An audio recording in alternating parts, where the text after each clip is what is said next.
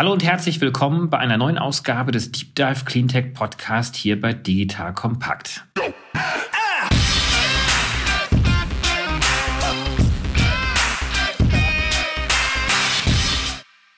Mein Name ist David Wortmann und ich bin Gründer und Geschäftsführer von DWR Eco, einer auf Cleantech spezialisierten Beratungsagentur für Politik, Kommunikation und Marktstrategien. Wir haben nicht zum ersten Mal einen Gast bei uns in diesem Podcast, mit dem wir über das Thema Speicher sprechen. Aber die Speicherfrage ist wirklich eine der großen und zentralen Fragestellungen der Energiewende und damit natürlich auch vieler Cleantech-Geschäftsmodelle. Mein heutiger Gast ist Dr. Sebastian Pohlmann. Er ist Vice President of Innovation of Skeleton Technologies. Hallo Sebastian. Hallo David. Grüß dich. Magst du uns vielleicht einfach mal zu Beginn, bevor wir auch zu sehr jetzt auf eure Technologie zu sprechen kommen, uns mal einen kleinen aktuellen Überblick geben über die bereits existierenden, erfolgreichen oder erfolgsversprechenden Speichertechnologien, in welchen Anwendungsfeldern sie zum Tragen kommen und wo ihr euch dann am Ende auch einordnet. Weil es gibt ja unglaublich viele Technologien, richtig? Ja, das ist in der Tat der Fall. Die Technologie, die natürlich eigentlich jedem bekannt ist und die man überall auch findet, ist natürlich die Lithium-Ionen-Batterie, die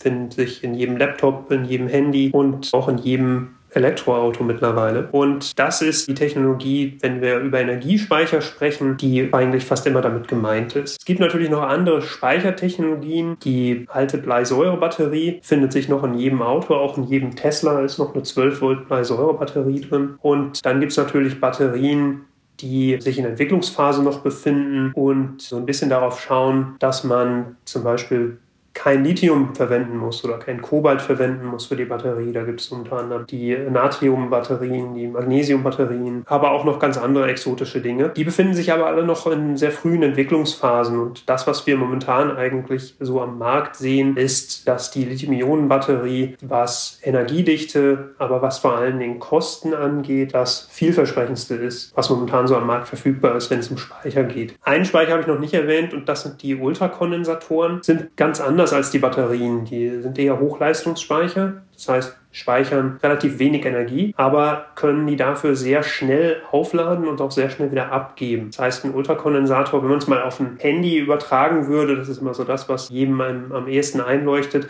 dann könnte man das Handy in ein paar Sekunden voll laden aber auch nur für eine Stunde benutzen, bevor man es wieder laden müsste. Das heißt, für solche Anwendungen sind Ultrakondensatoren nicht geeignet, sind dann aber gut geeignet, um eben Leistungsspitzen in anderen Anwendungen abzudecken. Aber erklär uns das doch ein bisschen mehr nochmal im Detail. Also das heißt, neben all den verschiedenen Speichertechnologien, die es ja gibt, die ja auch sehr erfolgsversprechend sind, einige haben wir hier auch schon behandelt in unserem Deep Dive Cleantech Podcast. Seid ihr denn diejenigen, die insbesondere halt dann dort ihren Vorteil ausspielen können, wenn es darum geht, sehr schnell zu laden, sehr viel zu laden, aber auch sehr schnell wieder zu entladen? Was sind das denn für Anwendungsbereiche? Ja, das ist absolut richtig. Das sind Anwendungsbereiche, wo es immer darum geht, sagen wir mal in einer Sekunde oder in zehn Sekunden Energie aufzunehmen und auch wieder abzugeben. Ein ganz klassischer Anwendungsbereich ist die sogenannte Kinetic Energy Recuperation oder einfach Bremsenergierückgewinnung, wo es darum geht, kurze Energieschübe, die in Systemen auftreten, wo es einen Elektromotor gibt, also zum Beispiel im Elektroauto, aber auch eben in ganz vielen anderen Anwendungen wie hybridisierten Arbeitsmaschinen, also da gibt es Bagger oder auch Maschinen in der Forstindustrie, die hybridisiert werden, wo es einen Elektromotor gibt. Und immer wenn es eben eine Bewegung gibt, wo man die Energie zurückgewinnen kann, dann dauert das eigentlich maximal fünf bis zehn Sekunden. Und eine Batterie zu designen, die sich innerhalb von fünf bis zehn Sekunden diese hohe Leistung einverleiben kann, das ist sehr schwer. Das heißt, da werden Ultrakondensatoren verwendet. Eine andere Anwendung ist zum Beispiel in der Netzstabilität, also für Netzspeicher, wo zum Beispiel Frequenzen stabilisiert werden sollen oder wo virtuelle Trägheit simuliert werden kann. Was das ist, kann ich nachher noch ein bisschen was zu erzählen. Das sind immer Anwendungen, wo es um um Megawattsekunden geht und nicht um Kilowattstunden. Das ist ja so das, wenn wir über Batterien sprechen, sprechen wir meistens über Wattstunden und Kilowattstunden. Bei den Ultrakondensatoren ist es eigentlich immer relevant, über Megawattsekunden zu sprechen schon. Denn es geht immer darum, möglichst viel Leistung für ein paar Sekunden zur Verfügung zu stellen. Aber jetzt beim Auto, du hast ja das Beispiel des äh, Bremsprozesses genannt. Heißt das mit anderen Worten, dass wir letztendlich zwei verschiedene Speichertechnologien, Batterietechniken im Auto haben, weil der Lithium-Ionen-Speicher, der heute auch aus Kostengründen, aus Leistungs Versicherungsgründen, gerade für die längere Strecke, ja zum Einsatz kommt, der kann das eben nicht leisten, was ihr leistet. Der kann das nicht leisten. In heutigen Elektroautos ist es aber so, dass noch keine Ultrakondensatoren für, also zumindest nicht großflächig für die Bremsenergierückgewinnung verwendet werden, weil die Lithium-Ionen-Batterien sowieso sehr groß sind in diesen Autos. Das heißt, sie haben sowieso schon eine große Grundleistung. Das merkt man ja auch daran, wenn man mal ein Elektroauto gefahren hat. Die beschleunigen schon ganz gut und können auch dementsprechend ganz gut Bremsenergie wieder aufnehmen. Wo es aber eine Rolle spielt, ist in Hybridautos, denn dort sind die Batterien deutlich kleiner, haben also deutlich geringere Leistungen. Und dort können Ultrakondensatoren helfen, die Batterie eben auch klein zu halten. Eine andere Anwendung ist zum Beispiel in den Brennstoffzellenautos wo es auch die, die Brennstoffzelle überhaupt nicht rekuperieren kann. Da werden häufig noch heute auch Lithium-Ionen-Batterien verwendet. Die sind dann aber auch eben aufgrund dieser hohen Leistung schon sehr groß. Also bestimmte Brennstoffzellenfahrzeuge haben Lithium-Ionen-Batterien, die sind 15 Kilowattstunden groß. Das heißt, da kann man schon seine 80 Kilometer mit runterfahren, was ja eigentlich keinen Sinn ergibt. Das soll ja eigentlich die Brennstoffzelle machen, die Energie liefern. Und da können Ultrakondensatoren sicherlich die Leistung liefern zu dieser Bremsenergierückgewinnung. Vielleicht um noch kurz ein bisschen weiter auszuführen, die Bremsenergie-Rückgewinnung spielt momentan noch eine viel größere Rolle in Bereichen, wo es gar nicht ums Auto geht, sondern in Bereichen wie zum Beispiel Fahrstühlen oder Lastkränen, also einen Containerkran, der den gesamten Tag nichts anderes macht, als Container hochzuheben und die wieder runterzulassen. Der kann bis zu 40 Prozent Energie einsparen, wenn die Energie, die beim Runterlassen des Containers wieder zurückgespeist wird und dann wieder verwendet wird, um den nächsten Container anzuheben. Sehr interessant. Das ist ja ein Bereich, Bereich, der wahrscheinlich noch gar nicht so richtig von der Speichertechnologiebranche angepackt worden ist. Seid ihr die Einzigen, die da unterwegs seid oder gibt es da noch andere, die sich dieses Marktsegment anschauen? Da sind wir nicht die Einzigen, aber da sind wir sicherlich auch ein Vorreiter. Und natürlich ist es auch häufig so, dass die Elektrifizierung einfach auch auf Netzbasis schon stattfindet. Das heißt, dann wird der Speicher vielleicht nicht an so einem Kran benötigt. Ein Beispiel, wo das trotzdem eine Rolle spielt, sind zum Beispiel die Straßenbahnen. Wir haben zwei große Straßenbahnprojekte, einmal für die Straßenbahn von Mannheim, einmal für Straßenbahn von Warschau, wo Ultrakondensatoren auf den Straßenbahnen oben sitzen, um Bremsenergie aufzunehmen und sie dann wieder abzugeben beim Beschleunigen. Jetzt stellt sich natürlich eigentlich die Frage, warum? Denn die Straßenbahnen hängen ja am Netz und die haben ja eigentlich die Möglichkeit, Energie ins Netz zurückzuspeisen und auch Leistung aus dem Netz zu ziehen. Es ist aber so, dass es sehr hohe Leistungen sind, die dann auftreten. Bei der Bremsenergie-Rückgewinnung sind das so hohe Leistungen, dass die dann das Netz destabilisieren könnten. Und beim Anfahren sind das eben auch wieder so hohe Leistungen, dass das Netz die manchmal nicht bereitstellen kann, gerade bei großen Straßenbahnen. Und dort sehen wir eben auch in den nächsten Jahren sicherlich den größten Markt für solche Bremsenergie-Rückgewinnungssysteme. Nicht im Automotive-Bereich, sondern im Bereich Transport, Straßenbahnen und Industrieanwendungen. So, das ist jetzt so der, ich sag jetzt mal, nicht stationäre Bereich, der Mobilitätsbereich, den ihr dort abdeckt. Du hast es gerade ein bisschen angedeutet, dass ihr ja auch eine große Rolle spielen könnt bei der Frequenzhaltung. Vielleicht kannst du das mal so ein bisschen auch für diejenigen helfen zu erklären, die jetzt nicht so in der Energiewirtschaft drinstecken. Absolut. Das ist ein ganz spannendes Thema, was, glaube ich, auch nicht jedem bewusst ist. Wir haben ja heute in unseren Netzen sehr viele rotierende Massen. Ob das jetzt ein Kohlekraftwerk oder ein Atomkraftwerk ist oder ein Gaskraftwerk ist, dort ist immer irgendwo eine Turbine und die rotiert. Und diese Turbinen sind recht groß und diese rotierenden Turbinen haben eine gewisse Trägheit. Das heißt, wenn eine Frequenzstabilisierung notwendig ist im Netz, das heißt, es passiert meistens, wenn irgendwo große Mengen an Leistung plötzlich bereit zu stehen haben oder aus dem Netz gezogen werden, dann fällt die Frequenz ein bisschen ab. Und das wird normalerweise automatisch dadurch stabilisiert, dass wir träge Massen haben, die rotieren und die dadurch diese Frequenz wieder stabilisieren. Jetzt ist es aber so, das ist ja eigentlich jedem bewusst in Deutschland zumindest, dass wir Kohlekraftwerke vom Netz nehmen und Atomkraftwerke sowieso vom Netz nehmen und dadurch diese großen rotierenden Massen langsam vom Netz nehmen und sie durch Dinge ersetzen, die nicht rotieren. Die Sonnenenergie hat überhaupt keine beweglichen Teile, die Windenergie hat keine große Trägheit und das hat dann wiederum den Effekt, dass diese Frequenzstabilisierung, die normalerweise automatisch abläuft,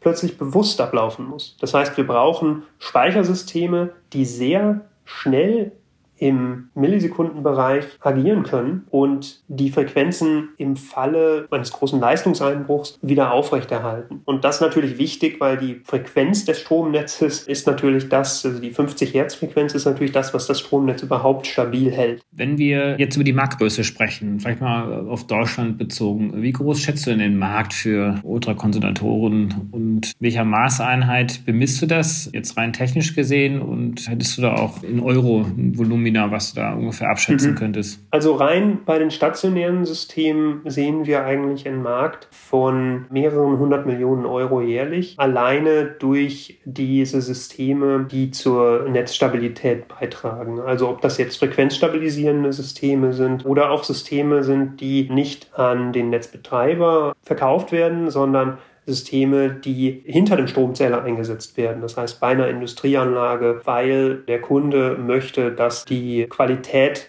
der Leistung und der Energie immer genau gleich bleibt. Da schätzen wir schon, das sind mehrere hundert Millionen Euro im Jahr über die kommenden Jahre. Das ist jetzt nur der stationäre Bereich und nur Deutschland. Diese ganze Entwicklung findet natürlich in Europa statt aber sie findet auch in China statt, sie findet auch in den USA statt und auch dort sehen wir den Bedarf für diese Systeme. Im Bereich mobile Anwendungen sind es vor allen Dingen in den nächsten Jahren die Transportanwendungen und die Schienenanwendungen, also Straßenbahnen, Züge teilweise auch, aber eben auch LKWs, wo Ultrakondensatoren eine Rolle spielen. Und wenn wir dann über die nächsten zwei, drei Jahre mal hinausgehen, dann sicherlich in den nächsten zehn Jahren ein großer Anteil Automotive. Und das hat damit zu tun, dass die Elektrifizierung voranschreitet und wir sicherlich in fünf bis zehn Jahren es schwer haben werden, noch einen ganz normalen Verbrenner zu kaufen. Da wird immer eine elektrifizierte Komponente dabei sein. Ob das jetzt ein 48 Volt System ist oder ein Hochvolt-System oder einen gleichen ganz elektrifiziertes Auto ist. Und da werden Ultrakondensatoren sicherlich ihre Rolle spielen. Alleine auch schon deshalb, weil auch viele Niedrigvolt-Anwendungen im Automotive-Bereich immer mehr Leistung benötigen. Das sind besonders die Anwendungen, die im Bereich autonomes Fahren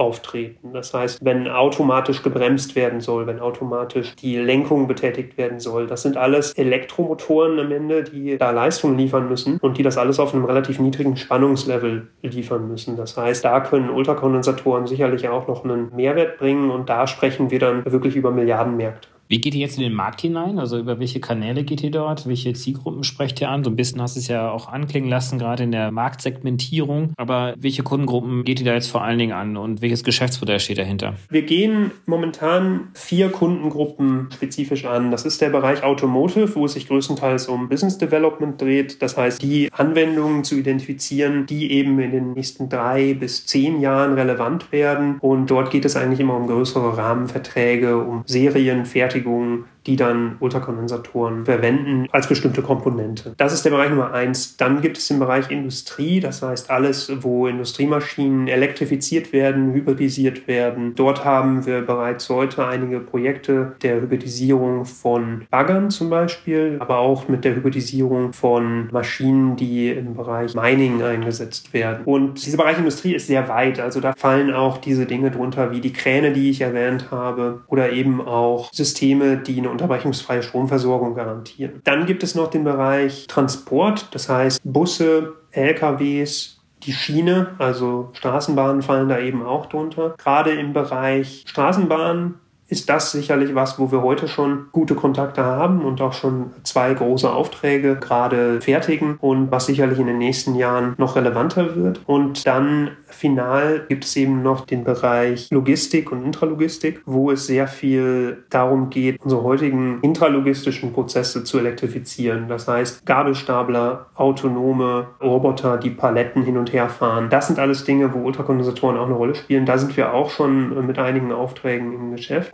Unsere Kunden sind natürlich immer am Ende, es ist immer ein Business-to-Business-Geschäft für Energiespeicher. Und wir haben mittlerweile eigentlich einen ganz guten Track Record auch. Also wir haben gerade auch im Bereich Netzspeicher, das hatte ich noch vergessen zu erwähnen, haben wir einige Speicher schon installiert. Wir haben eine 50 Megawatt Installation, die wir schon für einen europäischen Kunden aufgebaut haben. Und dann spricht sich sowas herum. Dann ist es so, dass es eigentlich noch darum geht, die Kunden davon zu überzeugen, dass Ultrakondensatoren in der entsprechenden Anwendung mehr Sinn ergeben als Lithium-Ionen-Batterien oder beziehungsweise auch häufig zu sagen, hier ergeben Ultrakondensatoren keinen Sinn. Hier nimmt man am besten die Lithium-Ionen-Batterie. Das kommt häufiger vor, als man denkt, denn da sind Interesse der Kunden, eine neuartige Technologie zu nehmen, wie den Ultrakondensator, ist sehr groß und teilweise so groß, dass dann eher nach dem Ultrakondensator gefragt wird, einfach weil er neu ist, auch wenn die Batterie vielleicht einen besseren Job in der jeweiligen Anwendung machen würde. Das heißt, die Fahrzeughersteller, die OEMs, die Energieversorger, die Stadtwerke, das sind eure B2B-Kunden an der Stelle und ihr verkauft die Kondensatoren direkt in diese Zielgruppe hinein und habt jetzt also kein Lizenzgeschäftsmodell, sondern ihr habt wirklich ein Hardware-Geschäftsmodell, Hardware-Verkaufsgeschäftsmodell. Richtig, absolut, genau. Also natürlich haben wir in bestimmten Gebieten auch Distributoren, aber es ist an sich ein reines Hardware B2B-Modell. Jetzt hast du ja so ein bisschen gerade anklingen lassen, dass es manchmal nicht so ganz einfach ist, die Kunden zu überzeugen, weil es einfach eine neue Technologie ist. Wie geht ihr denn davor? Also reicht es auf Referenzprojekte dann hinzuweisen oder werden Tests gefahren oder wie erschließt ihr euch da neue Kundengruppen? Also Skeleton ist ja ein relativ junges Unternehmen. Wir sind ja 2009 gegründet worden und tatsächlich mit Gründung, das waren vier, fünf Leute in einem kleinen Raum. Heute haben wir über 160 Mitarbeiter. Wir haben eine Fertigung aufgebaut in Deutschland. Wir haben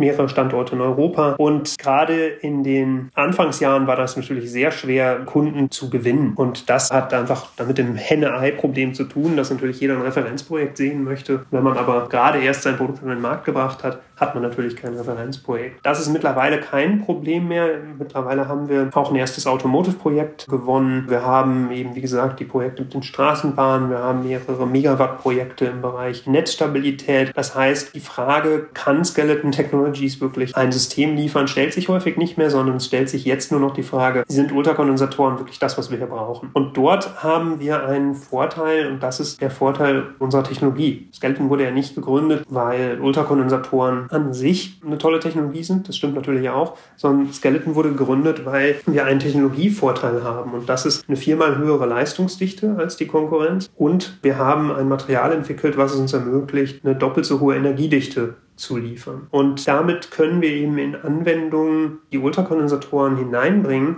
in denen die Konkurrenz keine Chance hat. Die Konkurrenz verliert da den Business Case gegen die Batterien und wir gewinnen ihn gegen die Batterien. Und das ist dann eben auch häufig das Argument, was wir bei Kunden bringen können. Ultrakondensatoren ergeben hier Sinn, weil sie genug Energie haben, aber eben auch die hohe Leistungsdichte haben. Vielleicht grundsätzlich so als Beschreibung der Technologie nochmal. Wenn man sich die Vorteile von Ultrakondensatoren anschaut, dann ist es eigentlich ein No-Brainer, dass man sie eigentlich überall benutzen will. Denn Ultrakondensatoren kann man über eine Million Mal laden und entladen, bevor man wirklich signifikant an Energie verliert. Man kann Ultrakondensatoren wirklich überall einsetzen, wo es auch sehr kalt ist, also bei minus 40 Grad. Ultrakondensatoren haben kein Sicherheitsproblem, das heißt, können dann kannst dann mit einem Nagel durchschlagen oder die zerquetschen und so weiter. Die fangen nicht an zu brennen, so wie die Lithium-Ionen-Batterien das gerne tun. Mhm. Und verwenden auch kein Kobalt, kein Lithium. Das sind alles Argumente dafür. Das einzige Argument, was gegen... Welche Materialien ja, kommen bei euch zum Einsatz? Das ist Aktivkohle, beziehungsweise bei uns ist das unser gekrümmtes Graphen. Das sind also mikroporöse Kohlenstoffe und das war es auch schon. Also es ist, wie gesagt, keine Metalloxide, kein Lithium, nicht mal das viel erwähnte Graphit kommt zum Einsatz, sondern Aktivkohlenstoffe, die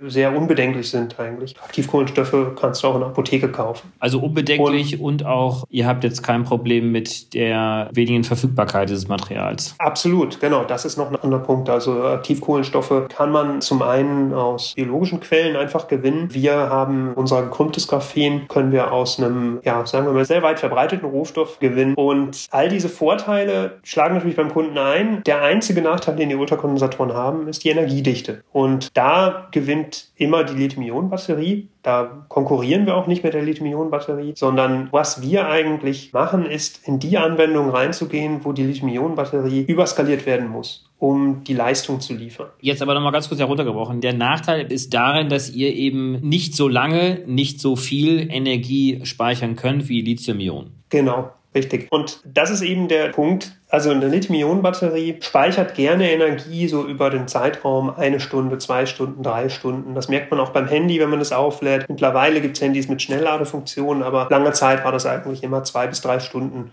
dass man das Handy aufladen musste. Und bei der Elektromobilität spielt das ja auch eine große Rolle. Da ist man jetzt auch auf 20 Minuten runter teilweise, aber äh, es spielt eine Riesenrolle, wie schnell kann man diese Batterie laden. Man kann sich jetzt eben vorstellen, wenn man eine Batterie aufbauen möchte, die sich in 10 Sekunden laden lässt mit einer gewissen Kapazität, dann ist das Einzige, was man machen kann, die Batterie einfach größer zu bauen. Das heißt, man nimmt zehnmal mehr Energie, als man eigentlich benötigt für seine Anwendung und lädt dann auch nur ein Zehntel der Batterie aber das sehr zügig. Und dann ergibt sich eben der Business Case für die Ultrakondensatoren, denn wenn man plötzlich eine zehnmal größere Batterie braucht und das Ganze eigentlich mit einem Ultrakondensator machen könnte, der klar weniger Energiedichte hat, aber eben auch dafür bedeutend kleiner dann am Ende sein muss, weil er ja nicht überskaliert werden muss, dann ergibt es Sinn für den Kunden. In welchen geografischen Märkten seid ihr jetzt überall aktiv? Du hast Polen gerade kurz angesprochen, Deutschland. Mhm. Wo seid ihr sonst noch unterwegs? Also in ganz Europa sicherlich. Wir haben Projekte in Frankreich, in Spanien, in Finnland und Schweden, Deutschland natürlich, Polen hat es gerade schon gesagt, auch Projekte in Großbritannien. Und in den USA haben wir einiges an Projekten, unter anderem ein Projekt mit einem großen Lkw-Hersteller. Und dann haben wir ja vor kurzem eine Distributionsvereinbarung unterschrieben mit Marubeni für den asiatischen Markt. Und Marubeni wird sich dann eben hauptsächlich um den japanischen und chinesischen Markt auch kümmern.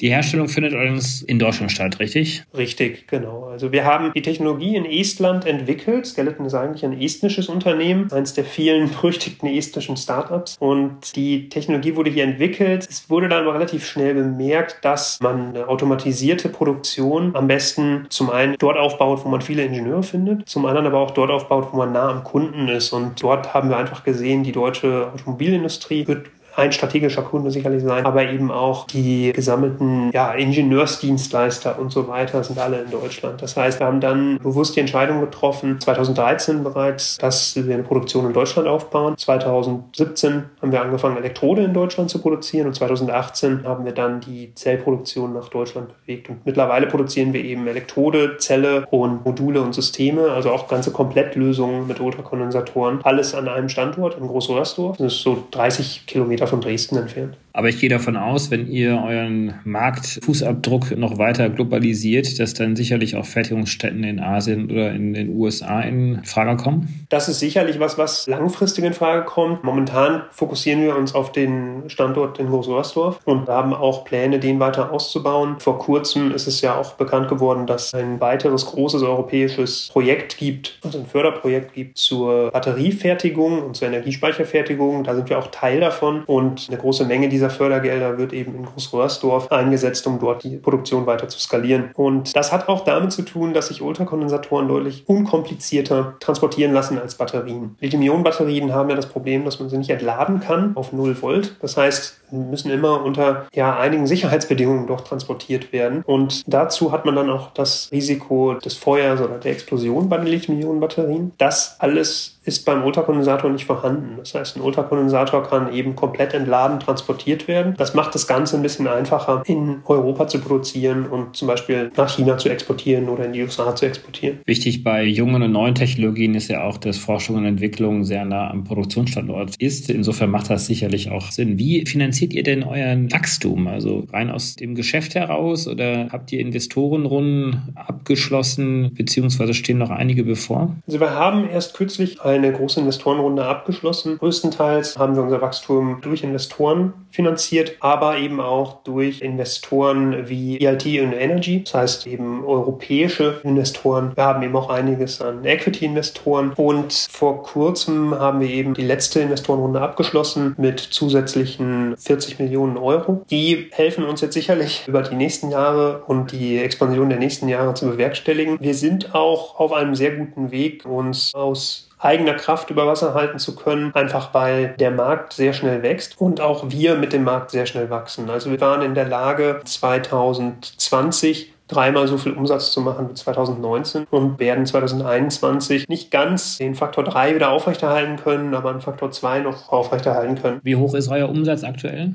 Ja, kann ich nicht spezifisch sagen, kann ich nicht öffentlich sagen, den Umsatz. Aber ich kann sagen, dass unser Umsatz Ja, es ist ein schwieriges Thema, weil wir darüber nicht öffentlich sprechen. Gut, aber zumindest habt ihr eine Umsatzsteigerung, die proportional zum Marktwachstum ist oder überproportional? Wie würdest du das beschreiben? Überproportional zum Marktwachstum definitiv. Und das hat auch damit zu tun, dass die Konkurrenz, Maxwell Technologies zum Beispiel, wurde von Tesla aufgekauft und die haben dann mit diesem Ultrakondensatorgeschäft nicht mehr so viel angefangen. Also da sind dann viele Lücken entstanden, in die wir eindringen konnten und das hat uns sicherlich auch geholfen. Aber was uns natürlich einfach hilft, ist der technologische Vorteil. Also das ist der Hauptfaktor. Eine viermal höhere Leistungsdichte ermöglicht es einfach, deutlich kleinere Systeme anzubieten für die gleiche Anwendung.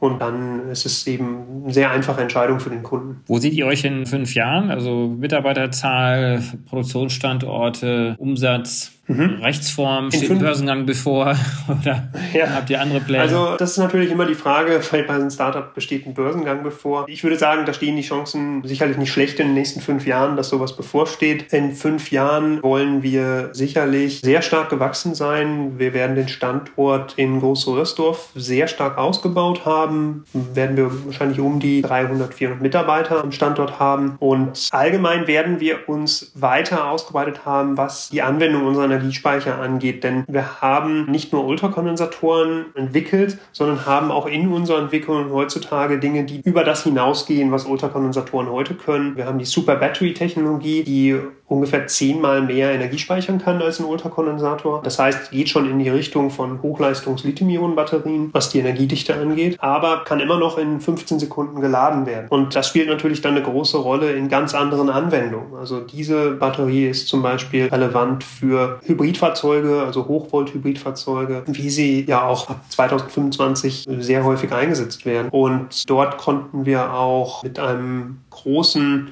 OEM einen Letter of Intent unterzeichnen über eine Milliarde Euro. Und das zeigt uns auch einfach, dass wir auf dem richtigen Weg sind. Also 2025 oder 2026 wollen wir sicherlich in dem Bereich sein, dass wir mehrere hundert Millionen Euro Umsatz machen und auf einem guten Weg sind, eine Milliarde Euro Umsatz zu machen. Super, Sebastian. Ganz herzlichen Dank. Das war echt ein toller Ritt durch eure Markt- und Technologieaufstellung. Ich glaube, uns allen ist deutlich geworden, dass es nicht nur verschiedene Speichertechnologien bedarf, sondern dass ihr hier auch eine ganz wichtige wichtige Lücke füllt, vor allen Dingen dort, wo man ganz schnell Energie speichern muss und kann und wo auch schnell eine Entladung stattfinden kann. Da spielt ihr ganz vorne mit. Und ja, ich wünsche euch mit Skeleton Technologies ganz, ganz viel Erfolg in den nächsten Jahren. Wir werden sicherlich noch einiges von euch hören. Das werdet ihr sicherlich. Danke auch für die Möglichkeit hier zu sprechen. War auch für mich ein sehr interessantes Gespräch. Tschüss.